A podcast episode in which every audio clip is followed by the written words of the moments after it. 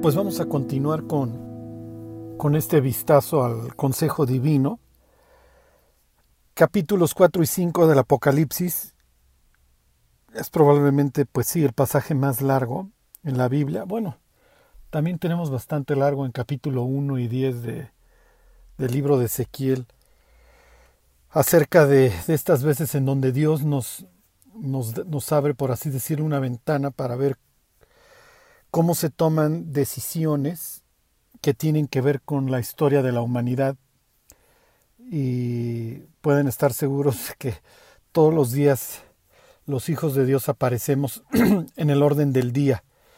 Finalmente Dios tiene cuidado de nuestra vida y Jesús menciona que cada uno de nuestros cabellos está contado. Entonces, en el caso de varios de nosotros registran cada día en las actas menos, menos cabellos.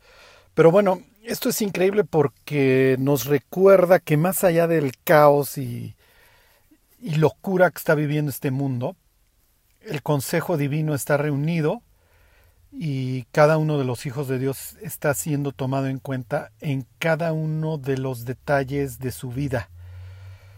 Ajá. Eh, entonces, eh, además es bastante interesante ver eh, los participantes del, del, consejo. Y bueno, estamos viendo los querubines. Todavía no me meto a los 24 ancianos. Hagan sus apuestas, quiénes son. Este, y ahora que si llegamos hoy o la siguiente vez a los 24 ancianos van a ver que es muy, muy interesante este tema y tiene mucho que ver con nuestra vida. este tiene mucho que ver con nuestra eternidad y lo que Dios planeó desde el Edén eh, para nosotros. Tiene razón Pablo y más adelante voy a hacer referencia a, la misma carta a los Corintios con relación a los, a los 24 ancianos. Pero bueno, tiene relación Pablo, cosas que ojo no vio ni oído yo, son las que Dios ha preparado para los que le aman. Y esta escena del, del tribunal, del consejo divino, es muy, muy interesante y muy alentadora cuando lo entendemos. Vamos a ver unos versículos ahí mismo de, con relación a los 24 ancianos de Hebreos 12. Es muy, muy interesante. Pero bueno, eh, la otra vez hablaba yo con mi hija, porque obviamente pues sus, sus sus historias favoritas de la Biblia son Ruth y Esther. Y entonces yo le comento que Ruth dejó a sus dioses. Y me dice, claro, demonios, papá. Ajá. Este, yo le digo, no, dejó sus dioses. No, son demonios, papá. Entonces, ella, al igual que el resto de nosotros, sobre todo occidentales, este, pues no sé si ilustrados o medianamente ilustrados, tendemos a englobar a cualquier ser celestial, buenos, ángeles, malos, demonios, y ahí los echamos a todos. Y basta ver con la escena de los querubines para saber que no, no solamente hay ángeles, sí están estos seres este, imponentes. Y vistazo al Salmo 82, Dios reina en medio de los dioses, Dios está sentado en medio de los dioses, no son simples y sencillamente demonios. Por ejemplo, cuando Deuteronomio 32 habla de que lo que sacrifican a los demonios lo sacrifican, la palabra es Shedu, y es un término acadio, y es un término territorial. Entonces nunca pensamos, cuando pensamos en seres contrarios a Dios, en, más que en demonios, pero no pensamos en términos de príncipes, o sea, nos costaría trabajo pensar en términos de Daniel 10 o no pensamos en el consejo divino en seres como los querubines o algunos otros que están a favor de Dios y que obran a su favor más que en términos de ángeles. No pensaríamos, nunca usaríamos la palabra que usa Daniel 4, vigilantes. No, no lo hacemos, no está definitivamente en nuestro radar. El problema es que perdemos mucho y acuérdense que yo tengo complejo de profesor. Entonces, no, no, no, no pudiera yo nada más decirles, miren, echen todo ahí en el saco de ángeles y todo, échenlo en saco de demonios. Este, la idea es ir viendo qué, o sea, qué es lo que nos quiere comunicar el autor bíblico. Ajá. Y además, cuando avancemos y veamos que la bestia sube del abismo, pues, ¿cuál abismo? ¿Y, de qué me estás hablando? Este, ¿quién, es ¿Quién es Apolión? Les adelanto que eso va a ser muy, muy interesante. Sí, el capítulo 9 de Apocalipsis es uno en donde la realidad es ampliamente superada por la ficción. No lo hubiera sido para un antiguo, pero para nosotros ilustrados, pues sí. Porque saquen a Dios de, de la jugada, esa era la idea. Si los reyes gobiernan por derecho divino, yo soy un mercader que quiero derrocar a los reyes, pues tengo que deshacerme de Dios de alguna manera. Y no que, y no que el Papa y todos este, que secundaban a los reyes anduvieran muy bien espiritualmente. Pero tenemos muchos años en donde la idea es excluir a Dios y todo lo sobrenatural de nuestras vidas, y eso nos ha destrozado desde todos los ámbitos. Porque la sede espiritual ha, ha seguido ahí, como les decía yo el domingo, bueno, pues como para mí no hay nada sagrado y no hay nada espiritual y no hay nada sobrenatural, pues entonces me voy a la India, porque además el, pues los cristianos no, no, no tienen, no manejan estos conceptos, simplemente pues están igual de ilustrados que yo y muchas veces responden a mis preguntas con, con psicología. Entonces la idea es regresarnos al texto, meternos al texto, y el Apocalipsis nos obliga saber a Apolión y no pensar en Apolo, porque además era otra forma en la que lo mencionaban, a Apolo, y no ni siquiera hurgar a ver qué tiene que ver Apolo. Les adelanto esto, Apolo era el dios de la arquería. No me pregunten por qué. Y de hecho, si mal no recuerdo, se rifó una vez con Cupido para ver quién era mejor arquero si mal no recuerdo, porque con otro dios también se rifa, creo que con Pan, acerca de quién toca mejor la flauta, pero no me acuerdo. Lo que sí pueden estar seguros es que Apolo se le, asociaba con la arquería. Y casualmente en el capítulo 9 tú tienes esta referencia a Apolo. sí, que abren la escotilla, abren el, el abismo y sale Apolo. Ajá, el ángel destructor. Y en el capítulo 6 tienes una referencia a una persona que trae un arco. Casualmente era el dios patrono de don Vespasiano y de Tito, en el que confiaban para ir a destruir Jerusalén. Entonces, para un lector antiguo, ¿cómo les diré? el Apocalipsis tiene muchas referencias que para él hubieran sido cosa del diario para nosotros son muy ajenas, pero no por eso dejan de ser importantes para nosotros y para poder desentrañar qué es lo que estaba pensando Juan muchas veces, para que de ahí podamos inteligir qué es lo que nos quiere comunicar el, el pasaje. Eh, dicen que los millonarios no tienen no tienen este astrólogo, los, los, los billonarios sí lo tienen, ellos sí creen. ¿Ok? Entonces, la idea es que regresemos a una forma, eh, ¿cómo les diré? No quiero decir sobrenatural porque pienso que los cristianos sí la tenemos, pero sí este, bíblica. tenemos que ver qué es lo que nos está intentando comunicar Dios. Hoy, acuérdense, el rescate, el, regreso de las naciones hacia Dios. Por eso es que en México estudiamos la Biblia, porque finalmente esa fue la idea después de la resurrección. Dios, levántate porque tú heredarás las naciones. Salmo 82, el último versículo. Y entonces la orden después de la anastasis, después de la resurrección por parte de Cristo a los discípulos fue, vayan a todo el mundo y hagan discípulos. ¿De dónde? De todas las naciones. Bueno, ¿por qué? Porque antes los dioses eran territoriales. ¿Ok? Por eso tienes al príncipe de Persia que no deja pasar al ángel con un mensaje para Daniel y, el, y, la cuestión es, hazle como quieras, o sea, este es mi territorio, de aquí no pasas. Entonces, ¿qué es lo que tuvo que hacer el ángel de Daniel capítulo 10? Tuvo que ir por un ángel más fuerte, tuvo que ir por un arcángel, en este caso Miguel. Va por alguien de mayor rango que finalmente le franquea el paso. Habrá habido guerra, habrá habido pleito, quién sabe.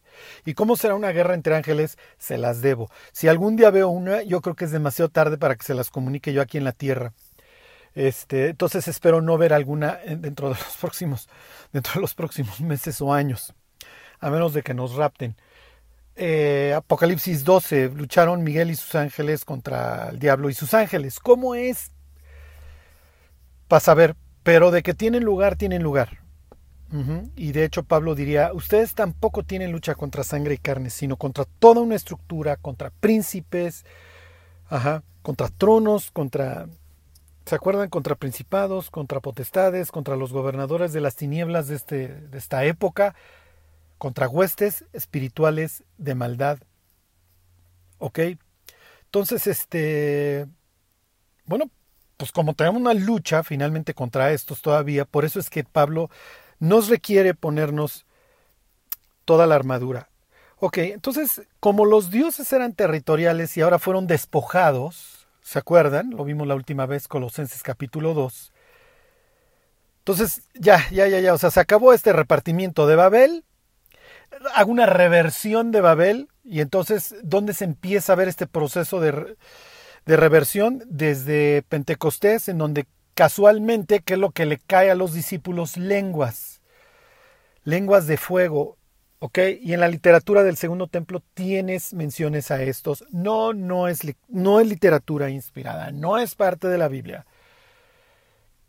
Pero en la mente de los judíos, Enoch vio un templo al que pasa a través de lenguas de fuego. Y cuando caen los discípulos y luego en los creyentes, las lenguas de fuego, ¿qué mensaje está enviando? que el templo ahora está descendiendo en la vida de cada uno de los creyentes. Por eso es que Pablo, primera de Corintios, varias veces hace esta referencia a que el creyente es el templo de Dios. En las cartas a los Corintios. Ok, entonces tenemos una reversión en este sentido. ¿Y qué es lo que dicen los, los que están escuchando el mensaje evangelístico ese día en Pentecostés. ¿Cómo es que te escucho hablar en mi lengua? ¿Por qué entiendes? Bueno, porque el repartimiento de las naciones, etcétera, este, Babel, etcétera, está siendo revertido. ¿Ok? Está siendo revertido. Y entonces Dios está recuperando a las naciones. Pero entonces, ¿qué hicieron todos estos príncipes como el de Persia? Este, simplemente guardaron sus cosas en un portafolio y se retiraron. No. Digo, finalmente de eso trata el Apocalipsis, el último encuentro. Y vaya que no se retiraron porque la humanidad hoy está más desquiciada que nunca. Entonces, que la humanidad tiene porra y malos consejeros, olvídense. Hay toda una estructura descrita en Efesios capítulo 6, versículo 12, en contra de la humanidad, provocando que los seres humanos nos matemos unos a otros, vivamos engañados y corramos a la perdición y al infierno. ¿Por qué les he hecho todo, todo este rollo nuevamente? Porque en la mente de Ezequiel su expulsión a Babilonia implica que Dios ya quedó muy lejos. Y el hecho de que él vea a Dios en su trono sobre los cuatro querubines implica que el trono de Dios se movió. Ahí está como en un carruaje. Y Ezequiel no está pensando, oh, esta visión que he visto es imposible. Está Dios cabalgando sobre unos querubines. ¿Ok? Lo que sucede es que, como para nosotros esto es tan distante, no lo, muchas veces no lo alcanzamos a ver. Entonces, si me hacen el favor de ir al Salmo 18, versículo 10, van a ver que esto es muy interesante. Y otra cosa, tener una cosmovisión bíblica produce un buen fruto en nuestra vida. Acuérdense, Dios no cambia lo que hacemos, Dios cambia lo que creemos, porque lo que creemos determina lo que hacemos.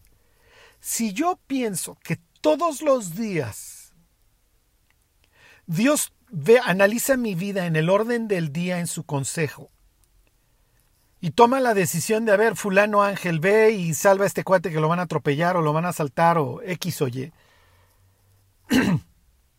si yo pienso que Dios tiene todo, todo controlado desde su trono, obviamente esto va a llevar, esto va a influir en mi vida. Si yo estoy consciente de que cada vez que peque el diablo me va a ir a acusar delante de Dios, pues voy a intentar guardar más mi vida. Y una escena en este sentido en donde otro ventanazo, otro vistazo al consejo de Dios, está ahí en Zacarías capítulo 3, que no es el tema de hoy. Pero bueno, ya que surgió, este va a surgir obviamente en los domingos, ahora que estamos viendo la restauración del templo postexílica, bueno, pues ahí está el diablo todo el día este, acusándonos delante de Dios. Otra vez una persona me preguntaba, oye Carlos, ¿pero qué? ¿El diablo tiene acceso? Sí, el diablo tiene acceso, es, lo que, es la escena que vemos en Zacarías capítulo 3. Y va y nos acusa lo mismo que, si da tiempo, luego lo vemos en Job. Va y nos acusa de lo que quieran, de pecadores, de convenencieros, de lo que ustedes quieran. Entonces, si yo estoy consciente que el diablo me va a ir a acusar, bueno, pues voy a ser pronto para confesar mis faltas, para que suceda lo mismo que le sucedió a Josué, hijo de Josadac. Lo que diría primera de Juan para que Dios me perdone y me limpie. Bueno, entonces, el mensaje en Ezequiel capítulo primero es, yo estoy contigo Ezequiel y te vengo a comisionar. Y vas a tener un chorro de visiones muy interesantes, muchas de ellas, acerca del regreso del exilio, acerca de los últimos tiempos, acerca del enemigo del norte, acerca de dónde voy a habitar en el futuro, del nuevo templo, etcétera, etcétera. Y realmente los quise traer a este capítulo 1 de Ezequiel. Es natural, luego vamos a ver capítulo 6 de, de Isaías, para que puedan ver que lo que Juan está observando en capítulos 4 y 5 no es nada nuevo. ¿Ok? Y si un día les preguntan, a ver, tú estudias la Biblia, en el Apocalipsis, ¿qué, qué ahí en, ese, en esa escena del trono, qué está sucediendo? En el capítulo 4 estoy viendo la instauración del consejo. Estoy viendo sus protagonistas. Estoy viendo al que está sentado en el trono, a sus cuatro seres vivientes enfrente y luego a 24 ancianos. En el 5, otros protagonistas, además de los, de los primeros tres, y la orden del día. ¿Cuál es la orden del día? La orden del día la tiene en su mano derecha el presidente del consejo, por así decirlo, Llega el copresidente o como le quieran llamar, el que está sentado a su diestra, llega el cordero y empieza a leer, por así decirlo, el orden del día. Y los puntos del orden del día me los empieza a describir el capítulo 6 en adelante del Apocalipsis. Y son muchísimas malas noticias para el mundo. El orden del día es que el presidente está muy, muy molesto. Porque sucede que el presidente le gustó crear la vida. En él estaba la vida y la vida era la luz de los hombres. Y la humanidad está dedicándose a corromper y a destruir todo lo que tenga que ver con la vida. Le hace Dios, le hace su plan de salvación, le hace la infancia. La humanidad está podrida intercambiando cualquier cantidad de cosas, aborreciendo a Dios, matando a sus profetas e intercambiando cualquier cantidad de bienes, comiendo y bebiendo, y entre la cualquier cantidad de bienes que intercambian están, dice Apocalipsis 18, las almas de hombres. Compra, venta de personas. Y esto tarde o temprano iba a traer un juicio que se describe en el orden del día. Dentro de los participantes del Consejo, eh, como les diré, hay intervenciones. Mira, cuando se abre la primera parte del orden del día, pues, el orden del día, el libro, el libro de acta está sellado y se abre la primera parte, el primer sello. Y entonces interviene uno de estos querubines y le dice, por así decirlo, al mensajero, que va a ir córrele al mundo y dile que esta es la orden del día y dile lo que está pasando en el cielo, que va a pasar en la tierra. Mira, ahí les va este cuate con el arco en la mano. No son buenas noticias. Mira, ahí les va la guerra. Fuerte. O sea, ahorita están en la época de guerras y rumores de guerras. Se va a quitar de la tierra la paz. A nadie, ni a chinos ni a gringos les conviene empezarse a matar, pues lo van a empezar a hacer. Va a haber escasez y va a haber una tecnología o va a haber una forma de asignarle a cada persona un ingreso para la comida de ese día. Y eso ya vamos que volamos. Mira, va a haber, olvídense de que enfermedaditas de menos del 0.5% de mortandad. Se va a morir la tercera parte. Por la violencia, por el hambre, por la mortandad y por las fieras de la tierra. Entonces, y luego los 24 ancianos también van comentando, mira quiénes son estos, quiénes son aquellos. Ok, entonces, de eso trata el capítulo 4, el consejo, el capítulo 5, el orden del día. ¿Cómo se instaura? Se busca una persona digna de desarrollar el orden del día y de ejecutarlo. El único que lo puede hacer es Cristo, el que nos salvó, es el único digno de juzgarlo, ya lo veremos. Muy interesante el capítulo 5. Ahí también nos vamos a detener un buen rato. Este, pero bueno, ya, ya les queda claro. ¿Ok? Juan es invitado al cielo con un solo propósito. Está en el libro de Amós 3.7. Dios no va a hacer nada sin comunicárselo a sus profetas. Ya. Les pude haber dicho, miren, el capítulo 4 y 5 trata de Amós 3.7, ya, ya, denlo por visto. Y hubieran tenido, y hubieran tenido este, y lo hubieran entendido perfectamente. Pero bueno, pues muchas veces este, hay que rellenar información. Y es lo que me estoy dedicando a hacer. No, esa parte es broma, es muy interesante el 4, capítulos 4 y 5. Pero bueno, en eso se resumen, ¿eh? En eso se resumen, en Amós 3.7. Ok, este, entonces, esta visión que tiene Ezequiel de cuatro querubines, ¿de dónde la sacaste, Ezequiel? Oye, Juan, ¿por qué estás viendo a estos cuatro seres vivientes con cara de hombre, de león, de, de, de, de, vacuno y de. ¿Cómo se llama este? Y de águila, ¿de dónde lo, de dónde lo sacaste?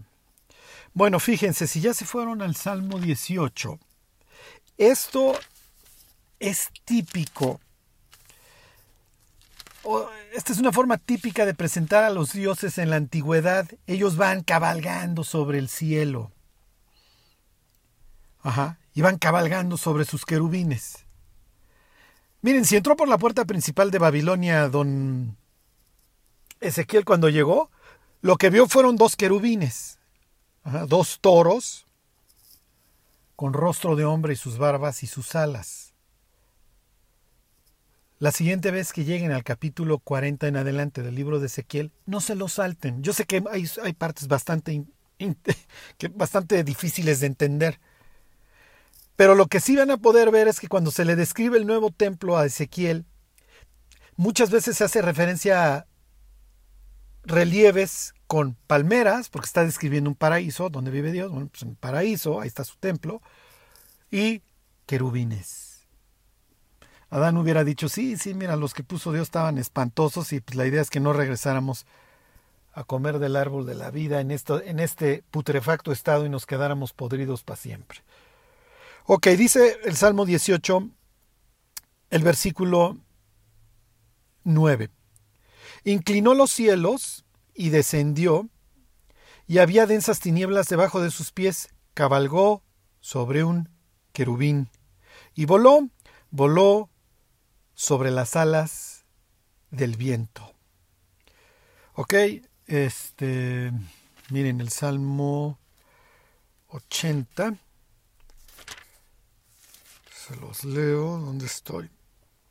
Fíjense, dice, Oh pastor de Israel, escucha, tú que pastoreas como ovejas a José, que estás entre querubines, resplandece. Piensen en la oración de Ezequías cuando los asirios están a punto de arrasarlos. Dios, tú que habitas, ¿en dónde? Entre los querubines. ¿Ok? Y es lo que está viendo precisamente Ezequiel. Ezequiel está en un lugar que apesta, ahora sí que apesta a diablos, que apesta a azufre, como es Babilonia. Oh, yo estoy perdido, ya estoy aquí, este, junto al canal este, aquí junto al río Quebar, aquí no está mi Dios, aquí está Marduk. Y aquí está Ishtar y aquí hay otros dioses repugnantes y mi Dios se quedó allá. No, no te preocupes. ¿Qué es lo que ve Ezequiel? Ve el trono de Dios. Y lo ve soportado por cuatro querubines. El tetramorfo, ¿se acuerdan? Con sus cuatro rostros, que simbolizaban para aquellas personas los cuatro puntos cardinales. Y además estos querubines, vas a encontrar junto al concepto de los querubines el concepto de ruedas. Oh, ok, con círculos. Los babilonios, y si quieren búsquenlo luego, usaban astrolabios. Así era su forma de representar el cielo con las estrellas, etc. Dios le está diciendo, yo tengo control total sobre todo el cosmos, sobre el cielo y la tierra, sobre los cuatro ángulos, las cuatro esquinas, como le quieras llamar de la tierra. Ezequiel, no hay nada que de mí se esconda y te puedo comisionar en Jerusalén o en la propia Babilonia. Entonces espero que esto, esto lo entiendan. Para nosotros nunca pensamos en, en dioses territoriales. Tal para nosotros es ridículo, ¿no? Mira, pues, este Dios está sobre todas las cosas. Sí. Y Dios está sobre todo el universo, sí. Pero no es lo que entiende Naamán el sirio, que se lleva sus cosas, no es lo que entiende David cuando dice, oye, me están largando de mi tierra. Y de mi Dios no es lo que entendería Ruth. ¿Ok? No es lo que, entendería el propio Daniel. Daniel dice, pues sí, ahora estoy bajo el reinado de Ciro, luego Cambises y, ahora Darío, y pues es natural. Aquí hay otro príncipe, aquí hay un dios territorial pues, que no dejó pasar al ángel. Cuando nosotros lo leemos es así como ridículo, honestamente, capítulo 10 de Daniel nos suena ridículo.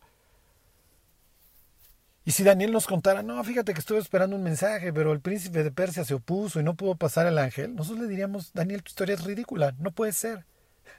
Y Daniel diría, ¿qué tiene usted que tiene de ridículo? O sea, habito en Babilonia, mi Dios vive en Jerusalén, ¿por qué crees que oro tres veces al día hacia allá? ¿Por qué crees que arriesgué el físico y acabé en un foso de leones?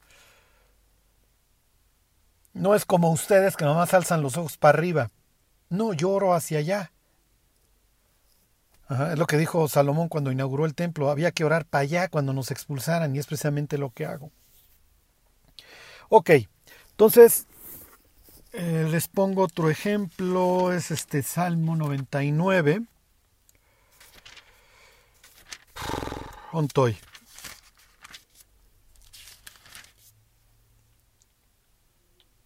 Dice, Jehová reina, temblarán los pueblos, Mm, qué extraño, temblarán los pueblos. Él está sentado sobre los querubines, se conmoverá la tierra. Ah, la tierra se va a conmover, fíjense. Eso tiene que ver con Apocalipsis 6. Y todo monte y toda isla se removió de su lugar. Eso tiene que ver con Apocalipsis, si mal no recuerdo, es 16. Y las ciudades de las naciones cayeron. En el mismo suspiro, dice el salmista que la tierra se va a remover y al mismo tiempo dice que Dios está, ajá, que está sentado sobre los querubines. Entonces aquí, este salmo, quien, quien lo haya escrito el Salmo 99, si lo hubieran llamado al igual que Juan a ver el cielo, no hubiera dicho, oh, qué, qué extraña escena, estoy viendo Dios y unos querubines. No, o sea, le queda bastante claro.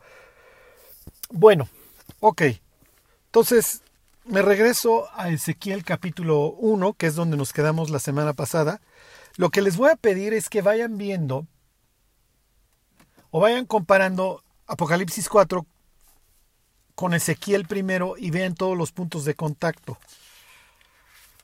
Ajá, qué cosas se repiten. Bueno, entonces, la semana pasada me quedé, si mal no recuerdo, en este tema de que brillaban, centellaban a manera de bronce muy bruñido. Acuérdense que esa es la promesa para el creyente, para los que enseñan la justicia a la multitud, que brillarán a perpetua eternidad. Y les adelantaba yo, eso tiene que ver con la glorificación de los cristianos, de los hijos de Dios. ¿Ok? Por eso es que Pablo dice, no nos, ni siquiera nos imaginamos lo que nos espera. Y esto lo veremos más adelante. Ok, dice el versículo 1, eh, perdón, 8, capítulo primero de Ezequiel. Debajo de sus alas, a sus cuatro lados, tenían manos de hombre y sus caras y sus alas por los cuatro lados. Ok, con las alas se juntaban el uno al otro Esto no sería nada nuevo para el, un sumo sacerdote que hubiera visto el arca, ¿ok? Con el propiciatorio con dos querubines y el arca debajo de dos querubines que, ¿se acuerdan? Tienen las alas juntas o prácticamente juntas, ¿ok? Este es algo que se hubiera visto en el lugar santísimo. Ok, el versículo 10, el aspecto de sus caras, eso ya lo, habíamos visto, hombre, león, buey y águila, que representan los cuatro puntos cardinales representados por Leo, eso pues nos queda claro, el león, Tauro, obviamente el, el toro, este, Acuario, el hombre, el rostro de hombre y Escorpión, el águila. Ok, no me pregunten por qué representaban de esta manera los cuatro puntos cardinales los babilonios, pero bueno, pues así lo hacían. Ok. Cuanto a la semejanza de los seres vivientes, su aspecto era como de carbones de fuego encendidos, como visión de hachones encendidos. Esto no es nada nuevo. Eh, capítulo 7 de Daniel. Tienes un ser celestial este, que brilla, en este caso el Hijo del Hombre. ¿ok? Este capítulo primero. Tienes a Jesús que brilla como refulgente, ¿ok? Como cobre, como bronce refulgente, como en un horno. Capítulo 10, eh, los ángeles en el sepulcro de Jesús que parecen relámpago. ¿Ok? Entonces, este es, esto es típico, eh, típica terminología para describir a un ser celestial. Ok, Dice, versículo 15, mientras yo miraba a los seres vivientes, he aquí una rueda sobre la tierra junto a los seres vivientes a los cuatro lados. Ok, entonces tenemos las ruedas. ¿Por qué? Porque Dios cabalga, ¿se acuerdan?, sobre los querubines y, y muchas veces se representaba, por ejemplo, los, estos, los este, cananitas, si mal no recuerdo, en un carruaje. Y si ustedes leen Primera de Crónicas capítulo 28, se había hecho un carruaje que tenía sus ruedas para el arca. Déjenme ver si lo encuentro. Ok. Lo que les quiero decir es que un trono que se mueve que es llevado por querubines, no es algo, para nosotros obviamente es algo nuevo, pero para, para el antiguo no era nuevo. Si lo encuentro.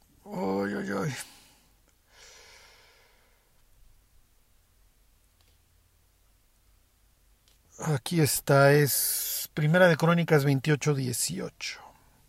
Está hablando de todos los elementos, de todos los preparativos que hizo David para el futuro templo que construirá Salomón y dice 28:18 en Primera de Crónicas, además oro puro en peso para el altar del incienso y para el carro de los querubines de oro que con las alas extendidas cubrían el arco, el arco, ¿eh?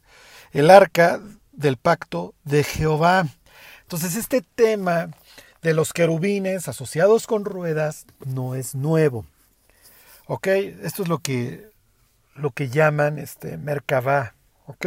Este, el, si mal no recuerdo, el, carruaje, ¿ok? Entonces no es nuevo, así se llevaron a, así se llevaron a Elías, ¿se acuerdan? Al grado que, que Eliseo dice, carro de Israel, carro de Israel y su gente de a caballo, ¿ok? Entonces aquí tenemos este concepto de las ruedas, al decir que tiene ahí sus círculos concéntricos, lo más probable es que las ruedas tuvieran esta figura de astrolabio para seguir mandando, telegrafiándole a Ezequiel este mensaje de que Dios tiene total control sobre todo el mundo. ¿Ok? Si bien las naciones adoraron a sus diversos dioses y sacrificaron a los demonios y no a Dios, eso es su bronca. Pero Dios sigue estando su trono por encima de todo. ¿Ok? Miren, se los leo, versículo 16, 1.16 de Ezequiel. El aspecto de las ruedas y su obra era semejante al color del crisólito, y las cuatro tenían una misma semejanza, su apariencia y su obra eran como rueda en medio de rueda. ¿Ok? Cuando andaban se movían hacia los cuatro costados, no se volvían cuando andaban, y sus aros eran altos y espantosos, y llenos de ojos alrededor en las cuatro. Ok, ¿qué, qué mensaje nos está enviando? Al, al, asociar a los querubines con el trono de Dios y con los ojos, obviamente la omnisciencia, ¿sí? Estos, estos alcanzan a verlo todo. Bueno, y miren, y aquí no, no, no me quiero clavar demasiado, los antiguos veían también los ojos a veces como estrellas. Entonces vuelve a hacerse énfasis en lo que sería un astrolabio. Búsquenlo ahí en Google las imágenes y lo van a ver. Ok, bueno. Fíjense, esto, lo mismo, ok, este, los ojos tienen un punto de contacto con capítulo 4 de Apocalipsis. Y fíjense el 22. Esto es muy interesante. Sobre las cabezas de los seres vivientes aparecía una expansión a manera de cristal maravilloso, extendida encima de sus cabezas. Ok, aquí tenemos nuevamente punto de contacto con Apocalipsis 4. Debajo del trono está este mar, ¿se acuerdan? Este mar de vidrio. En este caso tienen una expansión. ¿Ok? La palabra expansión, raquia, también se traduce, se traduce cielo. Entonces piensen en un atardecer. Se los mencionaba yo cuando arrancamos con el estudio del capítulo 4. En el Apocalipsis 4 tienes a los querubines alrededor, aquí los tienes debajo de este mar, debajo de esta expansión. ¿Por qué? Porque están transportando, como lo leímos en 18.10 de Salmos, están transportando el trono. Entonces, oye Charlie, ¿qué estás implicando? Que cuando está detenido el trono están a su alrededor y cuando viaja se ponen debajo. Podría ser. Tanto no llego. No me han invitado al Consejo Divino. Ni lo he visto en movimiento. Pero es probable, o sea, es lo que sonaría bastante lógico, pero bueno, nada más que sepan. Aquí nos presenta a los querubines Debajo, en Apocalipsis 4, alrededor. Ok. Este. Y aquí viene lo más importante, el protagonista. Bueno, miren, el 24. Dice, y oí el sonido de sus alas como cuando andaban, como sonido de muchas aguas. Esto lo vuelves a encontrar en Apocalipsis 19, ¿ok? Como la voz del omnipotente. Fíjense, Apocalipsis eh, Éxodo 19, etcétera, describen a Dios siempre con una voz portentosa. Como ruido de muchedumbre, como el ruido de un ejército, cuando se paraban, bajaban sus alas. Y ahora sí, versículo 25. Y cuando se paraban y bajaban sus alas, se oía una voz de arriba de la expansión que había sobre sus cabezas. Oh, hay una voz. Qué interesante. La persona de arriba de las cabezas habla. Versículo 26. Y sobre la expansión que había sobre sus cabezas, se veía la figura de un trono que parecía piedra de zafiro. Piensen en las piedras que encontramos en el Apocalipsis también, o en el templo, con relación al pectoral que trae este el, el, este, el sacerdote, o piensen en Ezequiel 28 las referencias a las piedras. O Isaías 14, no me acuerdo. Pero bueno, se hacen un cuadro comparativo de las piedras del, este, del pectoral del sacerdote, de estas que menciona aquí Ezequiel, de las de capítulo 4 de Apocalipsis y de las de capítulo 21 es bastante interesante, ¿ok? Bueno, pero aquí no nos detenemos, aquí nos habla parecía piedra de zafiro, y sobre la figura del trono había una semejanza que parecía de hombre sentado sobre él.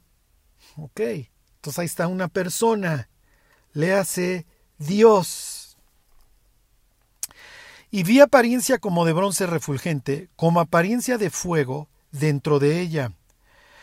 En derredor, desde el aspecto de sus lomos para arriba y desde sus lomos para abajo, vi que parecía como fuego y que tenía resplandor alrededor. Como parece el arco iris que está en las nubes del día que llueve, así era el parecer del resplandor alrededor. Otro punto de contacto con Apocalipsis 4.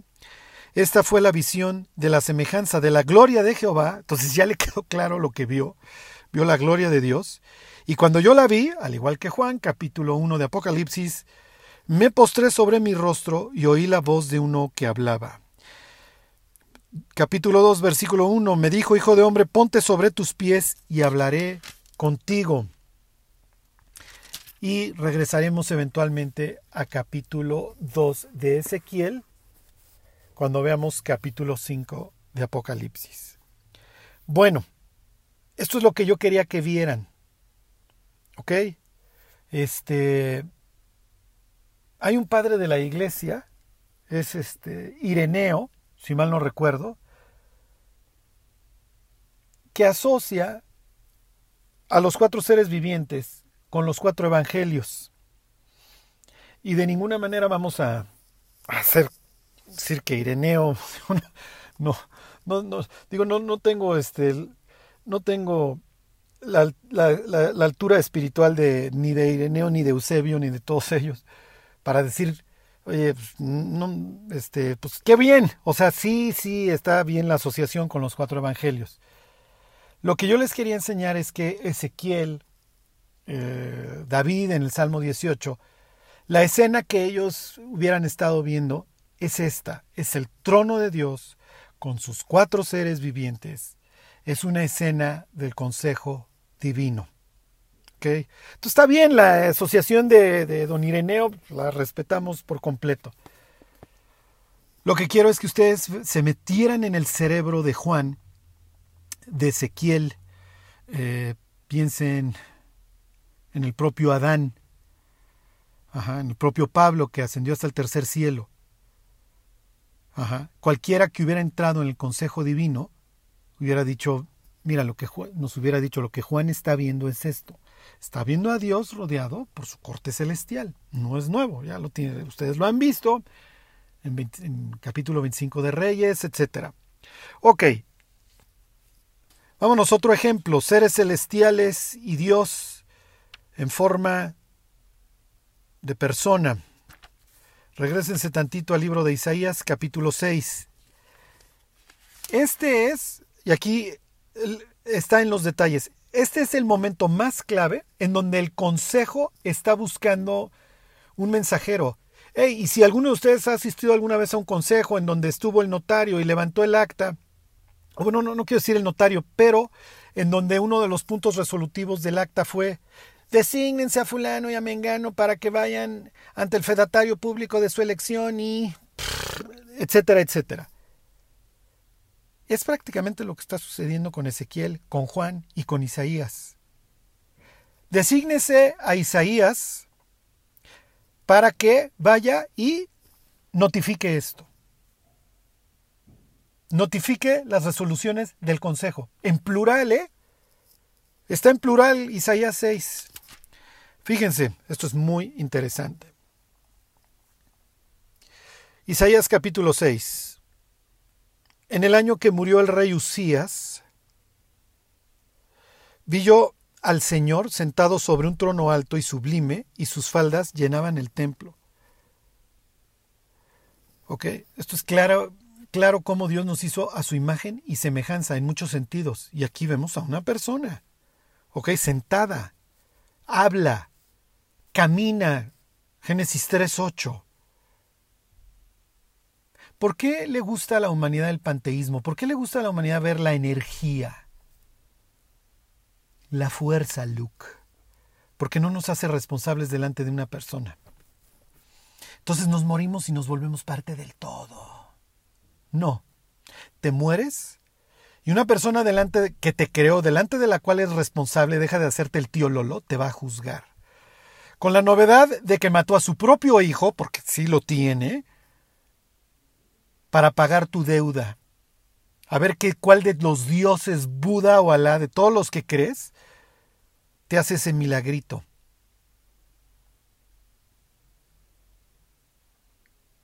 Bueno.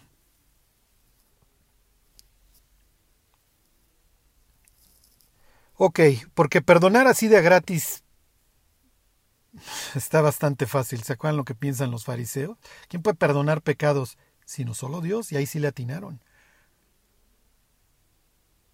no es simplemente te perdono y las consecuencias de tus actos, las que levantamos la alfombra y las echamos. ¿Crees que puedes ir matando por la vida sin una consecuencia? La única forma en la que Dios podía perdonarnos sin, sin ser injusto, sin violar un principio de justicia, era derramando el castigo. Y vaya que lo derramó y lo derramó en el Calvario. Eso distingue el cristianismo de cualquier otra cosa. Nuestro Dios nos perdonó sin violar un principio de justicia. Pero bueno, después del paréntesis me regreso 6.2. Por encima de él había serafines. Esto es, esta palabra sería algo así como brillantes, ardientes. ¿Ok? Cada uno tenía seis alas. En el caso de Ezequiel tenían cuatro, ¿se acuerdan? En este caso tienen seis. Con dos cubrían sus rostros, con dos cubrían sus pies y con dos volaban. Ok, no me meto en camisa de once varas para describirles, para dar mayores explicaciones en el 2. Versículo 3. Y el uno al otro daba voces diciendo, Oh, qué extraño, santo, santo, Jehová de los ejércitos, toda la tierra está llena de su gloria. Otro punto de contacto con capítulo 4. Lo mismo sucede en Apocalipsis capítulo 4, versículo 8. La corte celestial está dándole gloria a Dios y casualmente tienen el mismo himno. Y los cuatro seres vivientes dice aquí, tenían cada uno seis alas. Estoy leyéndoles Apocalipsis 4.8. Y alrededor y por dentro estaban llenos de ojos. Esto ya nos lo dijo Ezequiel. Y no cesaban día y noche decir, Santo, Santo, Santo es el Señor Dios Todopoderoso. El que era, el que es. Y acuérdense el mensaje de Apocalipsis, el que ha de venir. En este caso, el himno que cantan en Isaías 6 es Santo, Santo, Jehová de los ejércitos, toda la tierra. Nuevamente tienes esta, este, esta idea de que el trono de Dios está por encima de cualquier otra cosa, de que Dios juzga por encima de cualquier otro principado. Toda la tierra está llena de su gloria. Ok, los quiciales de las puertas se estremecieron con la voz del que clamaba y la casa se llenó de humo. Leanse luego este ¿qué es este Ay, ay, ay, Éxodo 40 o las referencias a la presencia de Dios cuando se inaugura el templo de Salomón. Misma idea. Se llena la, la casa con la presencia de Dios, se llena de humo. Entonces dije, ay de mí que soy muerto porque siendo hombre inmundo de labios, ¿se acuerdan que una de las promesas de Dios es devolver pureza de labios a las naciones? Es una especie de te quito la perversidad que siendo hombre inmundo de labios y habitando en medio de pueblo que tiene labios inmundos, han visto mis ojos al rey Jehová de los ejércitos. Y voló hacia mí uno de los serafines, teniendo en su mano un carbón encendido, tomado del altar con sus tenazas y tocando. Entonces no son seres etéreos, no, no, no a ver, tocando. Lo mismo le sucede a Jeremías, hoy ya no vamos a llegar.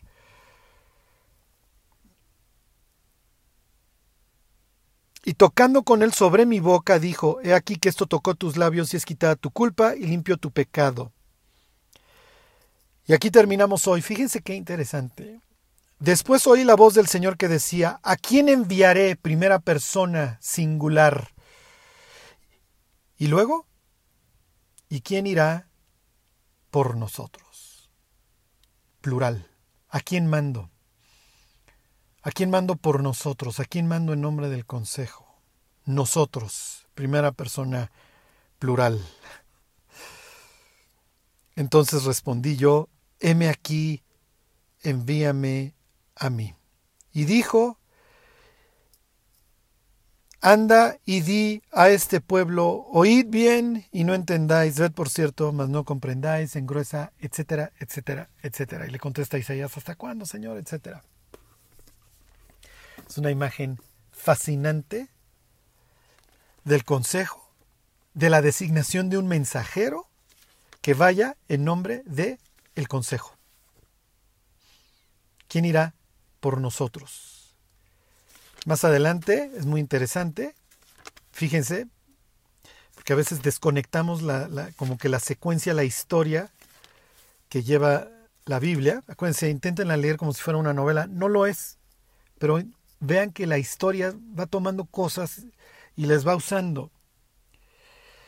Dice Isaías 42, hablad al corazón de Jerusalén, decid a voces que su tiempo es ya cumplido, que su pecado es perdonado, que doble ha recibido de la mano del Señor por todos sus pecados.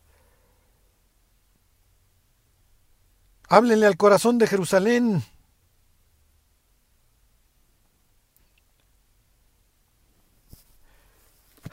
Ok, ahí tienen el consejo. Díganle a Jerusalén que su tiempo ya se cumplió. Bueno, ok. ¿Qué nos llevamos? Espero que conforme la siguiente vez que lean la Biblia y pasen por Job, por Daniel, por Isaías, por Ezequiel, tengan en mente esto. Pero lo más importante, si tú has vuelto a nacer, estás en el orden del día. Tu nombre está escrito en el libro de los vivientes. Le interesas a Dios. Y cada cosa que suceda en tu vida es analizada y decidida por un consejo celestial que Dios preside. Le interesas a Dios. Y Dios, con su corte celestial, sus seres celestiales como son los serafines, los querubines, etc., forman parte de esta nube que tenemos en derredor de testigos. Y nos hemos acercado, diría la carta a los hebreos, a los espíritus de los justos hechos perfectos. Reinaremos Algún día nos sentaremos en este consejo.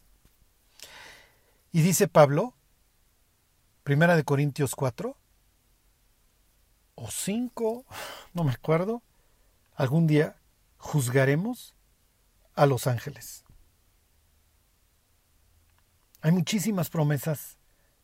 Nuestra vida continúa y reinaremos con Dios y formaremos parte de esto. Mientras tanto, Esforcémonos todos los días para hacer un buen testimonio, porque todavía no se ha manifestado lo que hemos de ser.